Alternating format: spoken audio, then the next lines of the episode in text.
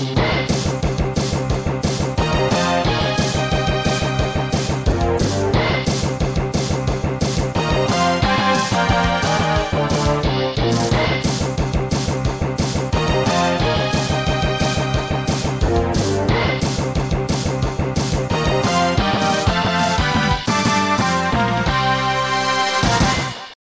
Hola y bienvenidos de vuelta a Cinema Crack. Soy Aníbal Portela y como saben, yo siempre les voy a traer los mejores top 10 en el mundo del cine.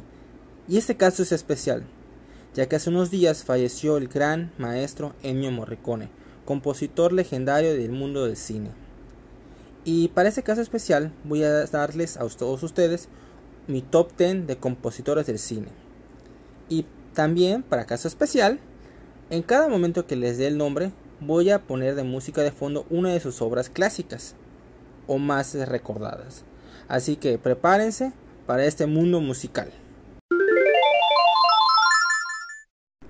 Como saben, antes de iniciar mi top, voy a dar mis menciones honoríficas y para ello voy a mencionar a John Barry, creador de la música clásica de James Bond, también a Nino Rota, creador de la música del Padrino y otras películas italianas, como La Estrada, también voy a mencionar a Joe Hisaishi, que Joe es el compositor principal de las películas del estudio Ghibli, gran compositor japonés.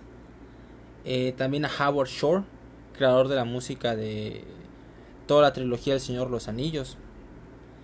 Este, y como saben, esos son grandes nombres. Igual Alan Silvestri, creador de la música de Volver al Futuro. Y igual hizo lo de Avengers y Depredador, otro gran compositor. Lamentablemente ninguno de esos llegó a la lista. Así que vamos a empezar. En el puesto número 10 tengo a Max Steiner, compositor austriaco que se fue poquito antes de que entrara la Alemania nazi. Este compositor austriaco este, tuvo un gran recorrido durante el cine de oro de Estados Unidos. Y su primera gran obra fue la de King Kong. Él, creó la, él fue el creador de la música clásica de King Kong también haría películas, la música de películas como Sargento York, Casa Blanca, pero la más representativa entre todo su, su filmografía es la de Lo que el viento se llevó, Gone with the Wind, y fue una, fue una música muy, muy épica para el momento. Nadie creía que se podía hacer música para algo como esto. Y lo logró, y hasta el día de hoy sigue siendo muy representativa y trabajó con muchos grandes este, directores del cine, por ejemplo Michael Curtiz, John Ford, de hecho él igual hace la música de The Searchers, gran gran música, trabaja para Howard Hawks, John Huston, Frank Capra, William Wyler, tiene un gran gran repertorio. Y es se les recomiendo muchísimo que vayan a YouTube y escuchen su música porque hasta el día de hoy su música parece que, que es actual, o sea, no, no envejece. Y eso es algo que se debe premiar muchísimo.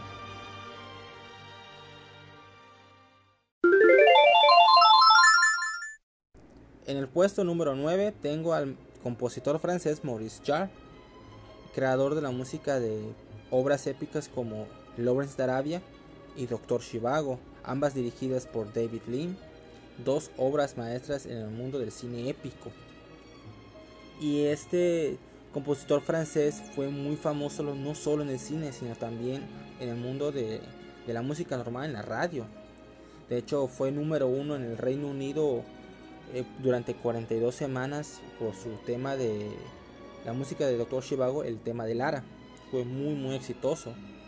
El señor también fue muy eh, ganador de tres premios Oscar, una por Shivago, otra por Lawrence y también por Pasaje a la India y también fue nominada a otros seis premios Oscar y también a otros premios, el BAFTA, Globos de Oro y todo eso.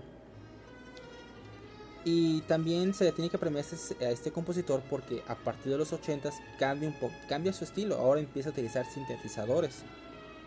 Empieza a usar otro estilo de música. Y especialmente para películas como Testigo en Peligro, donde sale Harrison Ford, y Atracción Fatal, donde sale Michael Douglas con Glenn Close. Entonces estamos hablando de un compositor que no solo se quedó en orquesta, sino también entró al mundo de los sintetizadores.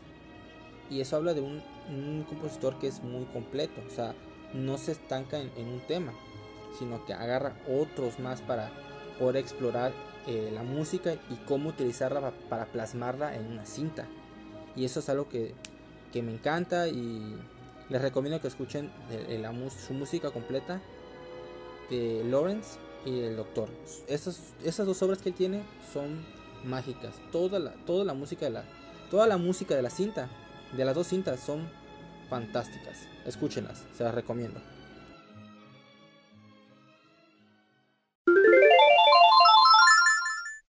En el puesto número 8 tengo a alguien que fue un verdadero prodigio, eh, que trabajó, fue estudiante de Johann Strauss II, hijo del gran Johann Strauss, compositor de música clásica legendario. Y este señor, cuando tenía 28 años, ya era maestro en la, Academia Estatal de Viena, una de las mayores escuelas de música del mundo. Y se fue de, se fue de ahí porque el régimen nazi estaba agarrando muchísima fuerza se tuvo que ir, se fue para Estados Unidos y encontró trabajo haciendo música para cine. Este señor es Eric Wolfgang Korngold. Y este señor ha sido la principal influencia para otros grandes compositores que hasta el día de hoy siguen trabajando. Y no lo, no, no, no lo tenía consciente hasta hace pocos años. Y dije, oye, pues, ¿quién, quién fue este señor, no? Y cuando empiezas a escuchar su música dices, ay, wow. O sea, wow. Él creó esta música a tan temprana edad y con poca trayectoria realmente. Y ya, ya era un genio. Ya era un genio total. Y cuando escuchas su música, dices, ay, esta escucha, esto lo he escuchado en algo.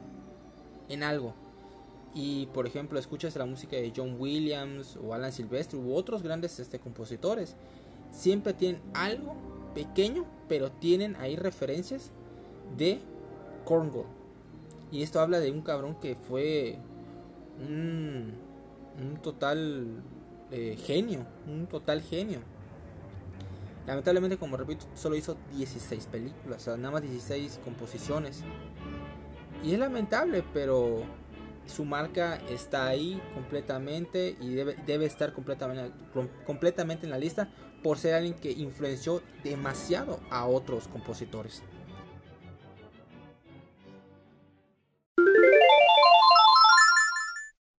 En el puesto número 7 tengo otro prodigio, que no fue solo famoso tanto en el mundo del cine, sino que también en la televisión. Y fue famoso mayormente porque casi siempre la hace la música de Tim Burton, de las películas de Tim Burton. Tanto como El Gran Pez, este, Edward Scissorhands, este, Manos de Tijeras, este, El Jinete sin Cabeza, eh, principalmente la de Batman, creo que es la mejor música de Batman que se ha hecho hasta la actualidad, creo que es la mejor, a excepción de otra, que él también compone. Y este... Y en el mundo de la televisión, él hace la música de la serie animada de Batman, que es genial, es genial y también hace la música de una de las series más longevas, que es Los Simpson. Él también compone la música de Los Simpson y también hace la música de, de Spider-Man, eh, de Misión Imposible. Ya, ya había el tono, solo que de la primera película él hace el resto de la composición y le queda perfecto. Entonces, este señor este, tuvo muchas influencias como de Korngold, de Steiner, eh, y de otros grandes compositores clásicos. Pero también dicen algunos que su, una de sus mayores influencias es, Wagner. Y dicen que donde más se nota su influencia de Wagner, que es el que crea la, de las Valquirias, dicen que, su, que donde se nota más es en la música de Batman. Y si hay una cierta similitud en los tonos pero como digo, este señor, Danny Elfman, es un verdadero genio. Este, siempre me emociona saber cuál va a ser su próxima música. Porque la verdad es, es tanto emocionante como que intrigante. Así como de que, wow, o sea, qué música más rara, pero genial, ¿no? Así que sí, pongo a Danny Elfman.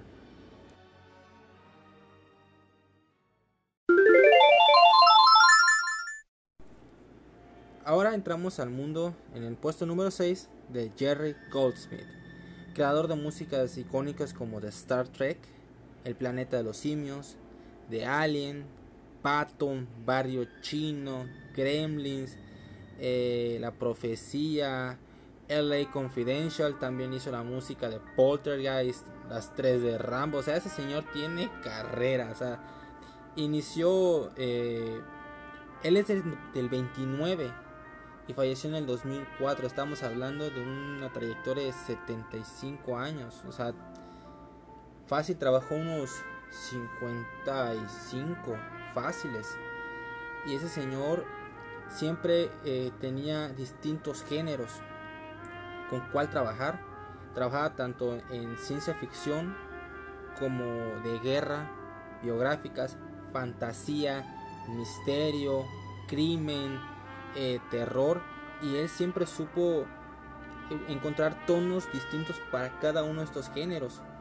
Y eso es algo genial por parte de él. Trabajó con muchos directores famosos tales como Howard Hawks, Otto Preminger, Ridley Scott, Spielberg, Paul Verhoeven, Roman Polanski.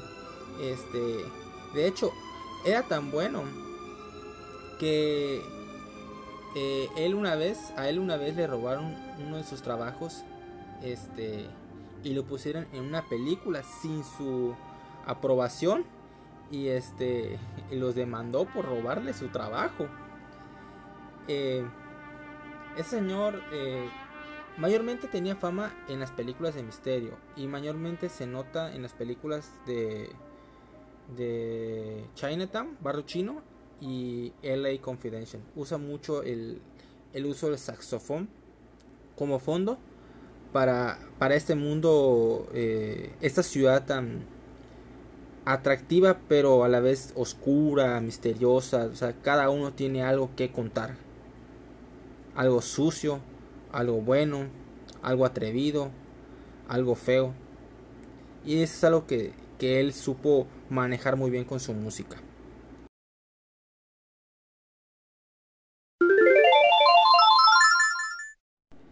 En el puesto número 5 tengo a Thomas Newman es alguien que sigue trabajando en la actualidad y sigue haciendo muy buena música. Actualmente, recientemente trabajó en la de 1917, este, esta obra de guerra de la Primera Guerra Mundial. Increíble música porque todo es, en, forma lineal, este, no para el movimiento de la cámara. Entonces su música es parte de la historia en la que te llevan estos dos soldados para completar su misión también trabaja en grandes su gran, una de sus más grandes obras fue eh, Sueños de fuga, mal traducido porque el título real es The Shawshank Redemption, la redención de Shawshank.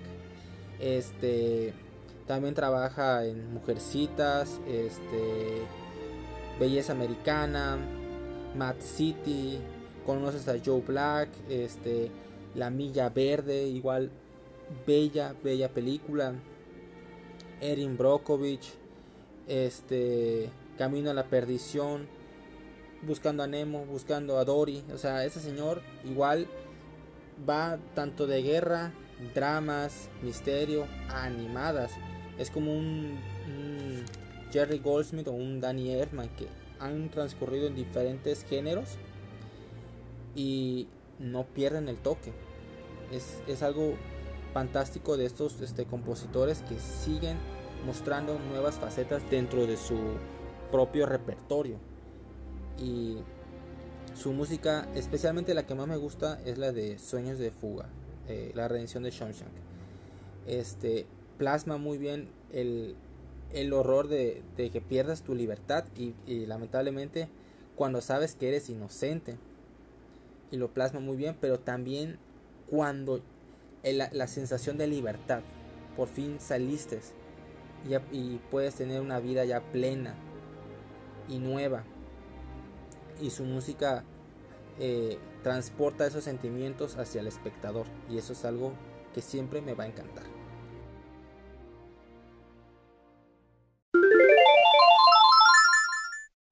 En el puesto número 4 tengo el que tal vez sea mejor compositor en historia en películas de suspenso, terror y misterio. Hablo de Bernard Herrmann, compositor de obras como Taxi Driver, Cabo del Miedo, este, Vértigo, Ciudadano Kane, eh, North by Northwest, El hombre que sabía demasiado y especialmente una, la de Psicosis. Psicosis que hasta el día de hoy a mucha gente le provoca terror. Y eso es fantástico porque eso, habla de un gran artista. Y casi muchos de sus trabajos fueron con Alfred Hitchcock, que con él no tenía una buena relación, terminaban muchas veces peleados. Porque uno decía que esto no le gusta, quiere que sea otra cosa, y el otro decía no, que eso sí está bien, que debes usarlo. Se peleaban muchísimo. Pero a pesar de eso, ellos este, que terminaron creando obras para la posteridad, este, era increíble. O sea, no se llevaban nada bien, nada, nada bien. Pero trabajaban muy bien juntos, a pesar de todos estos pleitos que tienen entre ellos. Y Herman, eh, lamentablemente, raramente solo ganó un Oscar. Solo por uno. O sea, teniendo tantas obras increíbles.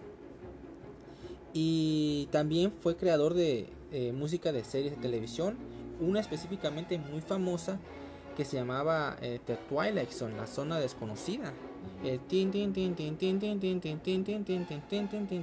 Si a muchos les gusta la serie, por ejemplo, Dark o Black Mirror, bueno, estas series son inspiradas por The Twilight Zone. Twilight Zone es la precursora de todos estos programas así de misterio, eh, cosas del eh, viaje en el tiempo, las dimensiones. Twilight Zone creó todo este mundo. Y también ayuda mucho la música de Herman para crear este mundo así raro, eh, que no, no conocemos, nos parece muy misterioso y desconocido. Y Herman eh, plasmaba muy bien eso. Tenía muchos tonos altos y otros tonos bajos. Los bajos era para crear suspenso. Y una vez que subía la intensidad de la música, es que ya se acercaba el pináculo de todo, ¿no? Y es cuando ¡pum! ponía la música muy fuerte para que el impacto del, del, terror o lo que sea fuera con mayor fuerza. Y eso se habla muy bien de él.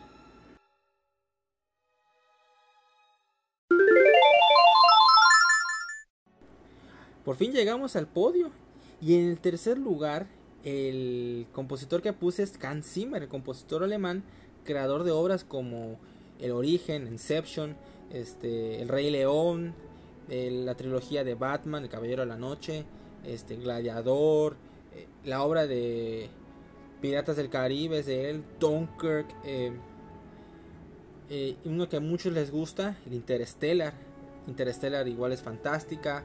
Este, y una de mis personales mis favoritas de él son unas que casi nadie sabe que las hizo. Una de esas es Días de Trueno, fantástica el uso de guitarra en la película. Y la otra es eh, Black Rain, Lluvia Negra. Y Lluvia Negra este, se enfoca en, este mundo, en los suburbios de Japón, en Osaka y los Yakuza.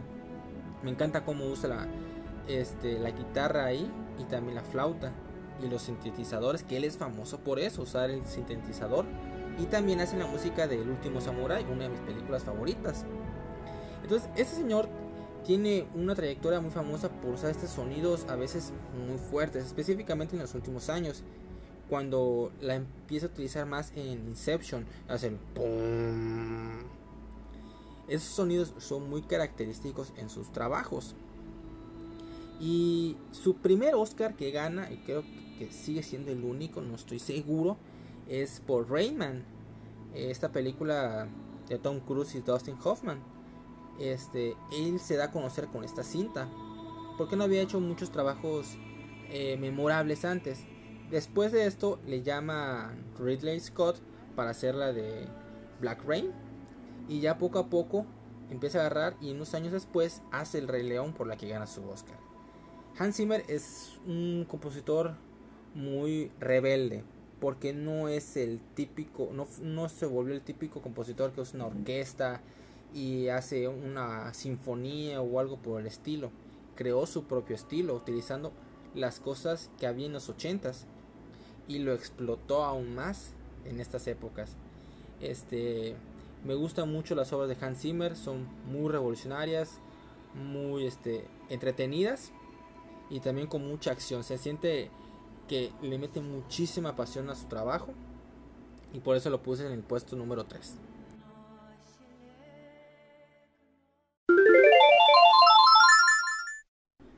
El que se lleva la medalla de plata en el segundo lugar es el hombre por el que hice esta lista, y es Ennio Morricone, este compositor italiano fantástico que le dio un nuevo toque a la, al cine con sus obras específicamente en las películas de vaqueros, por ejemplo la trilogía del dólar, en la de por unos dólares, por unos dólares más y el bueno, el malo y el feo.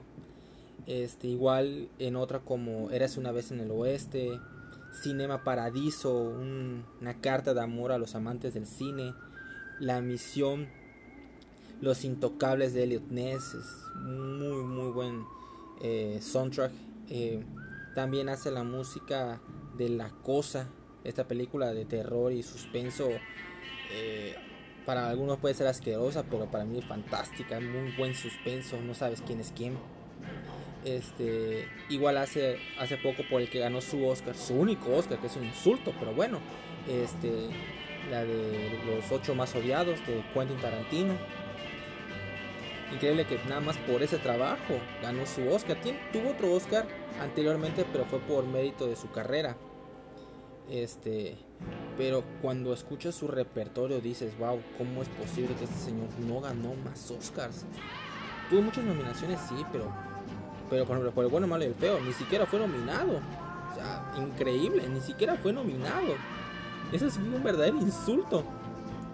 Considerando lo increíble que es esta música, que sigue hasta la actualidad enamorando a, a cualquiera que lo escucha. Y de hecho su música fue número uno en el Billboard. El bueno, malo y el feo, su música fue número uno en la lista de Billboard.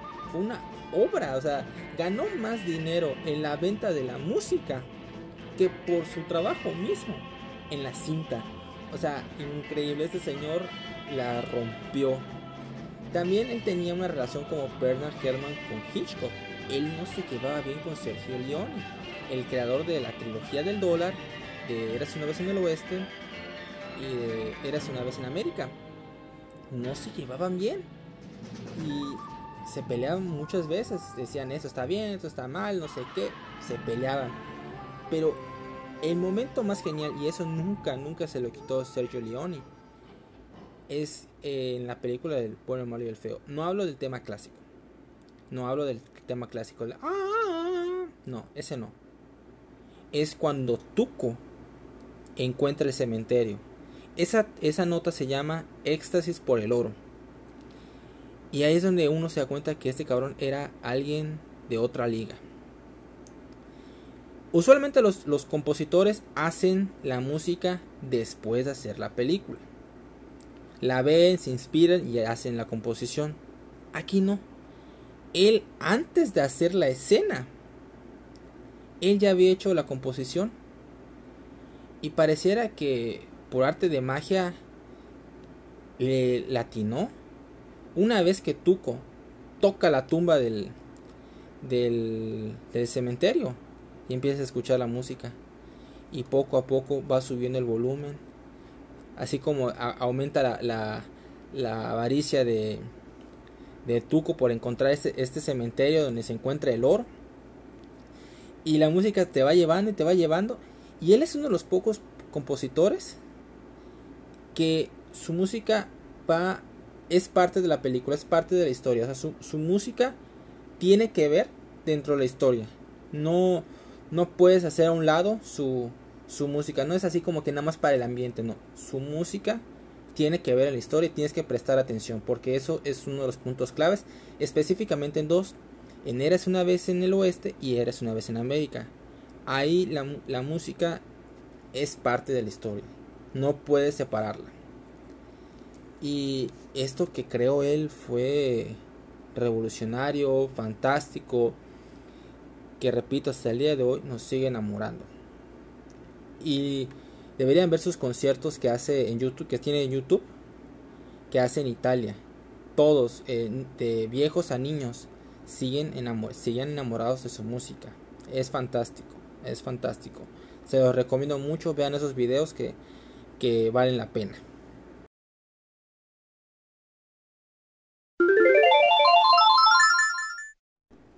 El que se lleva la medalla de oro, el número uno, no puede ser otro. Es obvio, no, no hay más. Es John Williams. no hay más. Punto, de calle es John Williams.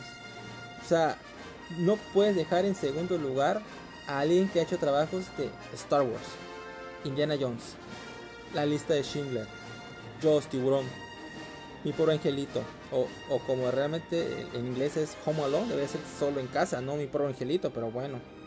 Este, Harry Potter, el extraterrestre, la música de Jurassic Park, Hook. Eh, puedo seguir, seguir y seguir. O sea, este señor no para de hacer obras maestras. Te fascina lo que hace. Y es, es uno de los hombres con más nominaciones en la historia del cine. Tiene 52. Y solo ganó 5. Y dices, no manches, ese señor es para que gane como 20. Porque repito, cada trabajo parece obra maestra. No hay nadie más como él que parece que cada vez que toca algo parece oro, es el rey Midas del, cine. Y, curiosamente este señor, él no inicia en el, mundo del cine, él inicia en la Fuerza Aérea. Él, él inicia como, como músico en la, en la banda de la Fuerza Aérea de Estados Unidos. De hecho, él tuvo tiene entrenamiento de, de aviones de combate. Y él, pero su mayor papel era ahí, este, tocaba el piano u otros instrumentos para animar a los, a los pilotos. Pero él empezó así. Y después él, deja eso y, entra al mundo del cine. Y su primer este, gran, gran trabajo fue Jaws, Tiburón. Ya había trabajado anteriormente con, con Steven Spielberg. Entonces eh, Steven le pide favor que vuelve a trabajar con él y le pide por favor una obra que provoque miedo. Y dice, sí, claro, lo hago. Entonces ya lo tiene listo y habla, le habla a Spielberg, le dice que vaya a su oficina. Y está bien, va. Y le dice, oye, ¿ya estás listo? Sí, sí, quiero escuchar tu trabajo. Está bien. Agarra su piano y lo, y lo único que toca es, es este. Tin, tin, dos teclados. Y Spielberg se ríe y se, y se ríe mayormente. No se molesta, se ríe. Oye, ¿qué te pasa? No puedo creer que me, que me llamases para estos dos tonos. No, es que no lo entiendes. Cuando cada tono va subiendo su tonalidad. Es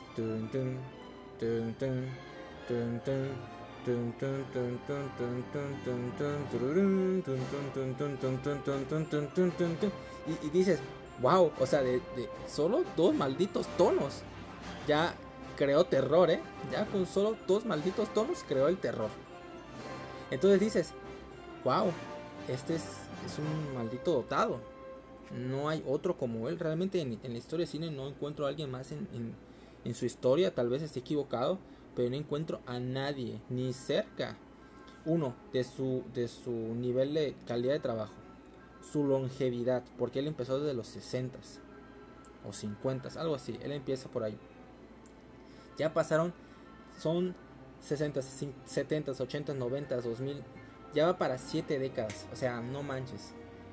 7 décadas en lo más alto, es, es un monstruo, es un monstruo completo no hay nadie como él. Igual la que más me encanta de él tal vez sea la de Indiana Jones porque es la aventura personificada.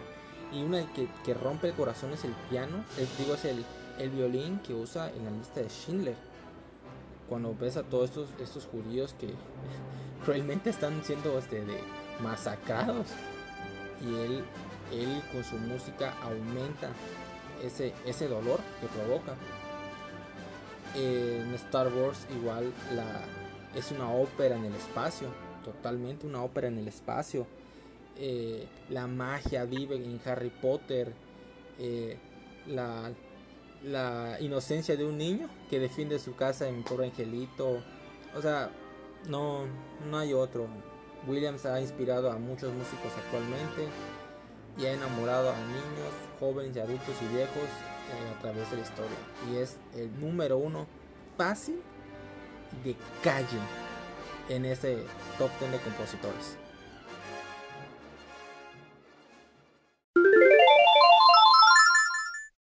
Bueno, esta fue la lista de esta vez. Ojalá les haya gustado el episodio. Este, a mí me encantó, de verdad, que volver a escuchar todas estas obras que me fascinan, me encantan, me emocionan, me entristecen, me asustan. Todo esto, ojalá les haya gustado, a mí me encantó. Como saben, pueden seguirme en mis redes sociales, aparezco como Aníbal Portela en Twitter, perdón, en Facebook aparezco como Aníbal Portela, en Twitter aparezco como Aníbal RDGZ24, en Instagram también aparezco como Aníbal RDGZ24 o me pueden encontrar como Aníbal Portela, no hay ningún problema. Este, si quieren apoyarme en Patreon, pueden encontrar mi Linktree en mi perfil de Instagram y van a encontrar el enlace. Este, ¿qué les pareció la lista? Díganme todas sus opiniones, qué les pareció, quién les gusta más, este, eh, si conoces alguno, dígame y el que no conoce, menciónenlo, búsquenlos en YouTube porque su música, se lo repito, valen la pena, hasta también a los que no mencioné en la lista, búsquenlos porque todos estos han aportado algo al cine y muchos tienen su toque. Para hay otros que tienen más que un toque, tienen genialidad. Y con esto cierro el, el episodio de esta vez y ojalá les haya gustado, que les vaya muy bien.